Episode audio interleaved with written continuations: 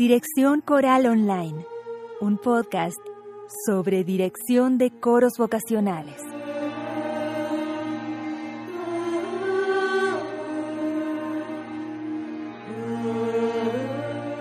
Este es el programa número 111 de Dirección Coral Online y hoy continuamos trabajando sobre el libro Querido Maestro, querido alumno de Renata Parusel. Voy a dejar en las notas del programa el episodio anterior donde comenzamos a trabajar eh, a analizar este libro y ahí también hablo un poco de eh, por qué se me ocurrió analizar este texto y qué relación tiene con la dirección coral. Les dejo el enlace entonces por si no lo escucharon. El episodio de hoy, en, eh, en el episodio de hoy vamos a, analizar el capítulo 1 parte del capítulo 1 de este libro, donde Renata Perusel plantea que la enseñanza del canto necesita nuevas formas de relación y qué propuestas tiene para realizar este cambio. Antes de continuar, les recuerdo que gusespada.com es un blog dedicado a la dirección de coros vocacionales. Subo material para directores principiantes y para músicos que tienen ya una formación, pero necesitan la información específica en dirección coral. Ya sea porque quieren comenzar a dirigir coros o porque ya están dirigiendo un coro y sienten que necesitan especializarse. Para todos ellos subo un curso online de dirección cada mes y también tenemos una biblioteca de más de 550 arreglos fáciles y muy fáciles para coros principiantes. Para acceder a todo este material solo tenés que suscribirte en gusespada.com barra suscribirme, pero además suscribiéndote vas a estar apoyando la producción de este podcast que es abierto para toda la comunidad coral. Y ahora sí, continuamos con el libro Querido Maestro, querido alumno de Renata Parusel. En el capítulo 1, eh, el capítulo 1 se llama La enseñanza del canto necesita nuevas formas de relación. Y el primer apartado es de la necesidad de salir de las estructuras autoritarias. En la enseñanza del canto, dice Parusel, la relación asimétrica, uno es el que sabe y otro el que no sabe nada, parece ser uno de los aspectos tradicionales más difíciles de revisar y de cambiar. Yo misma, dice ella, he sufrido las consecuencias, las consecuencias de este estilo pedagógico y aún sigo encontrando, muchos años después, personas jóvenes y talentosas que ven inhibido su potencial de actividad interna, creativa, por un maestro de canto autoritario que solo permite el ejercicio y desarrollo de pautas unidireccionales dictadas por él o ella. El maestro de canto tiene un bagaje de experiencias y conocimientos y criterios que pueden ser muy fructíferos para el crecimiento del alumno, pero también este último tiene su reservorio de vivencias, anhelos, necesidades, niveles perceptivos y, para decirlo musicalmente, su, sus tempi que deben tenerse en cuenta. Del monólogo autoritario puede surgir un cantante dependiente e inseguro que continuará haciéndolo durante toda su vida profesional, pues no faltarán autoridades que le digan lo que debe hacer sin chistar. Desde el maestro interno, dice Barusel, hasta el utilero, acá está hablando de, de todo lo que sería la vida diaria en un teatro de ópera, ¿no? Pasando por todas las gamas de la escenificación e interpretación musical. El monólogo, este monólogo autoritario del que viene hablando, supone una sola dirección y eso descalifica al alumno como persona sensible y creadora y lo transforma en un objeto eh, en un objeto de formación en el cual el abuso psíquico ya está casi implícito. Dije psíquico, se pregunta Perusel. Casi estoy olvidando muchos ejemplos que me han llegado en los últimos años desde los lugares oficiales y privados, en los cuales la descalificación del alumno también lo hace propenso a convertirse en un objeto de abuso físico.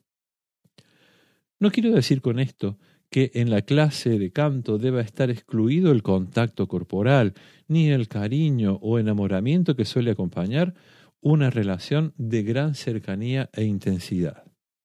Pienso más bien en el daño que significa invadir la esfera física del alumno adolescente. A mi entender, dice Barusel, el problema radica en el hecho de que casi siempre los maestros de canto son ex cantantes o han intentado serlo con mayor o menor éxito. En ambos casos, la premisa pedagógica que se está promoviendo no es la más favorable para permitir el desarrollo individual del alumno de canto. Y esto, aunque nosotros estamos trabajando con un grupo de, coreutas y no son estrictamente nuestros alumnos, me parece que las relaciones eh, y la problemática eh, está vigente. En el primer caso, en el caso de, ser el maestro un ex cantante, como decía ella, el maestro ha pasado la mayor parte de su periodo productivo ocupado con su propio canto, es decir, atento a su propia sensibilidad. Y acá viene lo importante atento a su propia sensibilidad, percepción y actividad creadora.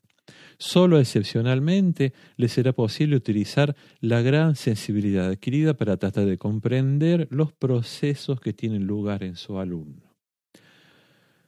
Recuerdo, dice ella, eh, Parusel, una profesora una profesora de ella, que medía unos 40 centímetros menos que yo, pero cuyo diámetro corporal equivalía al doble del mío. Aunque era una persona extremadamente bondadosa y paciente, solía decirme, hace esto o sentí tal cosa, o cantaba para que yo la imitase con la esperanza de lograr los resultados esperados. Obviamente, entiendo yo que no lo lograba, ¿no? Otro ejemplo que me tocó vivenciar dice Parusel, fue el de un cantante de excepcional calidad quien intentaba dejarme como maestro una herramienta de trabajo que a él le servía que a él le servía la imagen de un negro glotón sentado en la faringe. Y dice, debo reconocer que esa imagen me traía una sensación eh, de cuerpo extraña en el tracto vocal, de cuerpo extraño en el tracto vocal y me provocaba una contracción faringe, o sea, todo lo contrario a lo que el maestro intentaba provocarle, ¿no? En el segundo caso, en el caso de ser un maestro que ha intentado ser cantante sin lograrlo, el maestro de canto debe luchar contra dos escollos psíquicos. La decepción de no haber realizado una carrera artística y el no haber resuelto aspectos de su desarrollo artístico vocal. En esta constatación, en esta constelación, estoy leyendo mal, disculpen.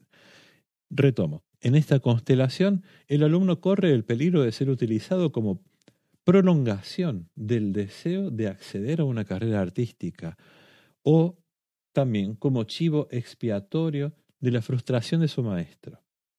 También quisiera decir que si el maestro en cuestión no se ha preocupado por aumentar y complementar sus conocimientos pedagógicos y técnicos, es muy poco probable que pueda resolver toda la gama de problemas que presente el alumno en su proceso de crecimiento. Muchos cantantes egresan de los conservatorios o escuelas de ópera con grandes esperanzas de realizar una vida profesional que por lo menos esté en relación con el tiempo y dinero invertidos en la capacitación. Basta con echarle un vistazo a los elencos de los teatros y tratar de seguirlos a lo largo de dos o tres años para darse cuenta de la fluctuación de cantante que existe. Mi ejemplo proviene de Alemania, pero tengo entendido que en otros países europeos la situación no es diferente, dice Perusel, y yo puedo dar testimonio de que en Argentina no es diferente. Y como los nombres, dice, que desaparecen luego de dos o tres años no vuelven a aparecer en el elenco de otros teatros, ni siquiera como invitados. Y acá viene la primera carta que ella escribe.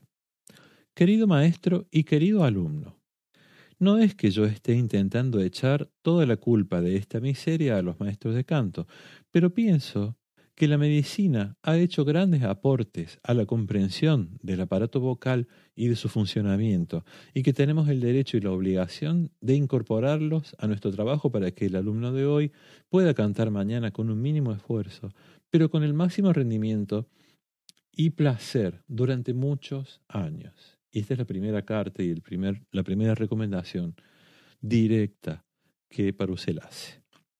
El segundo apartado de este capítulo se llama De la necesidad de salir de las expectativas mágicas y de la dependencia desmedida. Y comienza describiendo una situación. El alumno K se ha depositado en las manos de su maestra M, quien enseña en un conservatorio oficial.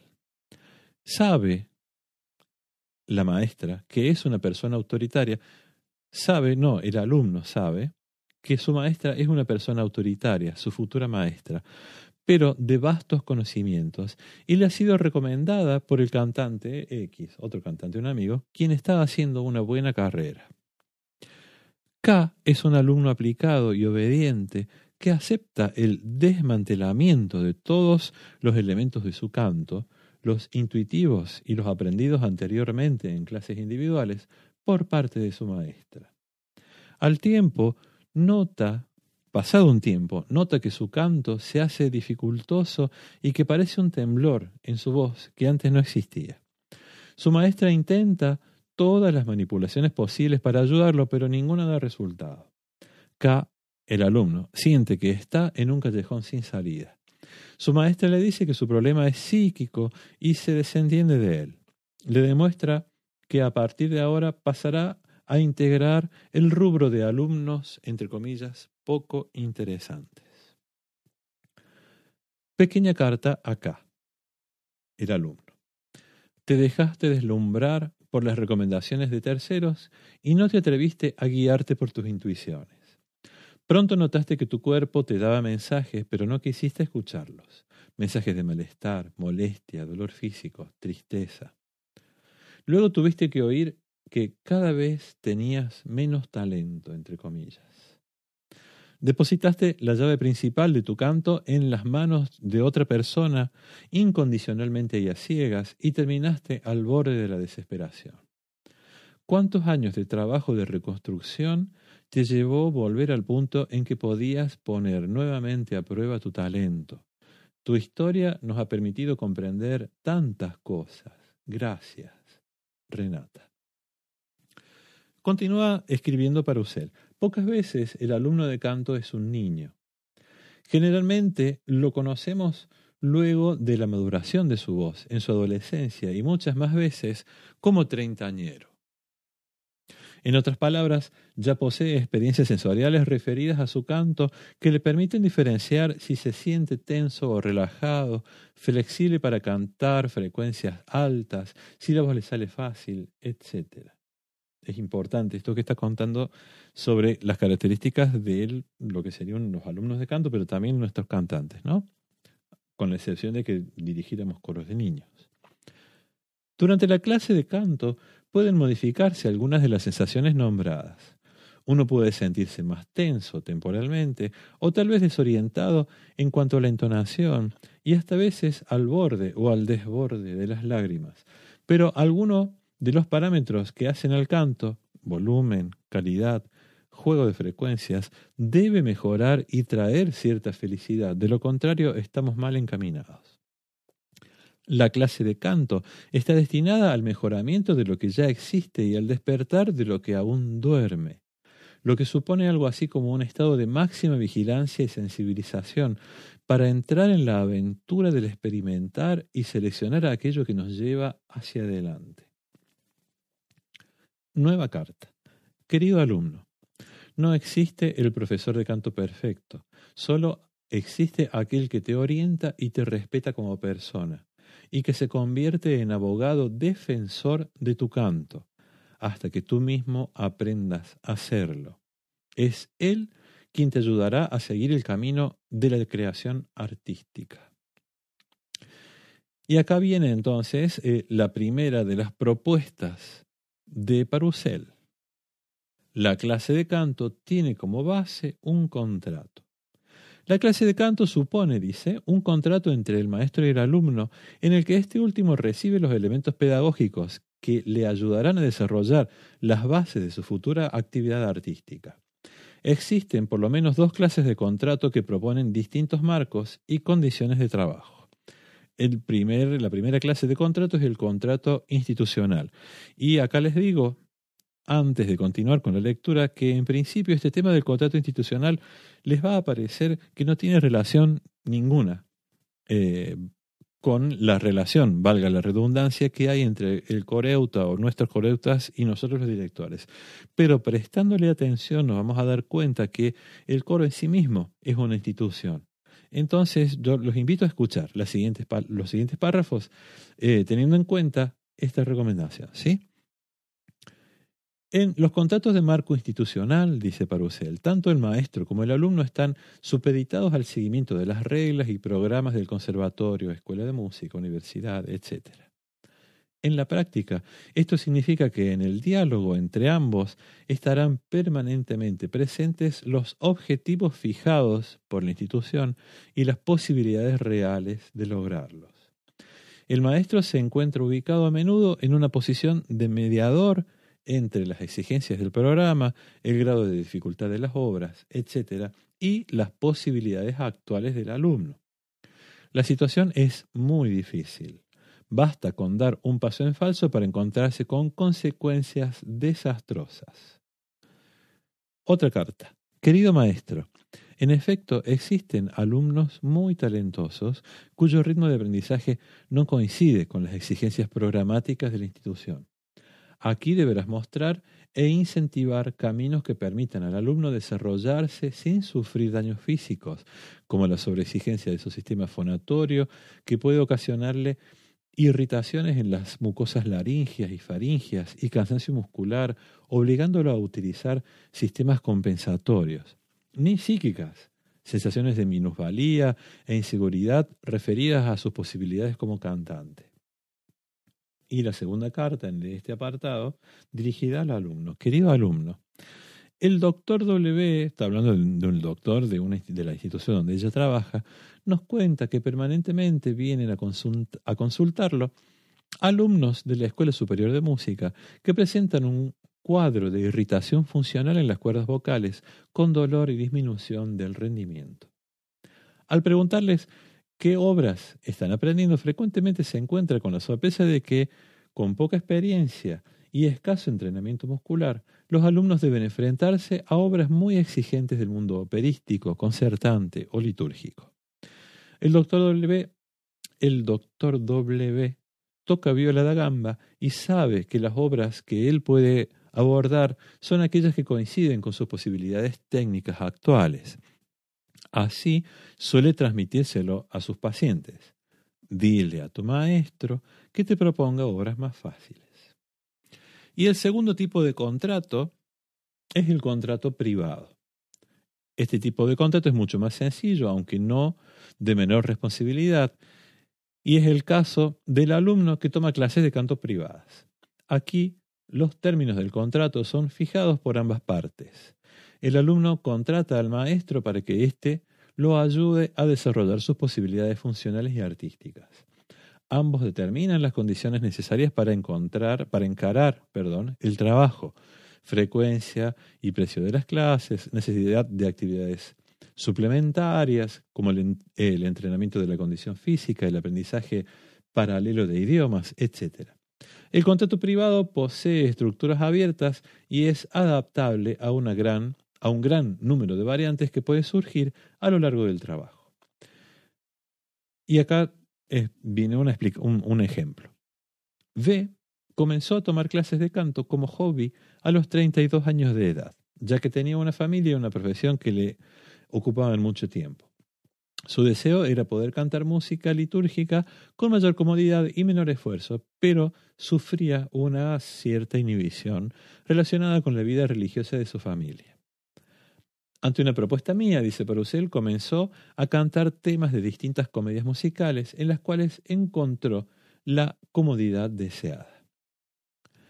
Inesperadamente empezó a presentar recitales con temas de comedias musicales en los que también explicaba al público el desarrollo dramático que correspondía a cada canción. Su trabajo se profesionalizó paulatinamente y ganó varios concursos de interpretación de comedia musical. La calidad de nuestro trabajo se modificó enormemente. Si al principio nos había ocupado el desarrollo de sus parámetros vocales, luego debimos dar prioridad a la ampliación de su repertorio y al control de calidad del mismo, lo que significó para mí escuchar sus conciertos de tanto en tanto. En resumen, nuestro contrato de trabajo se fue modificando a través del tiempo de acuerdo con la determinación de nuestros objetivos y tareas. Podemos decir que para que tenga lugar un contrato de trabajo debe haber primero un encuentro entre dos personas que traen elementos de trabajo, Una de ellas, el alumno, es quien aporta la materia prima y su enorme deseo de malearla, pulirla y llevarla a un nivel artístico.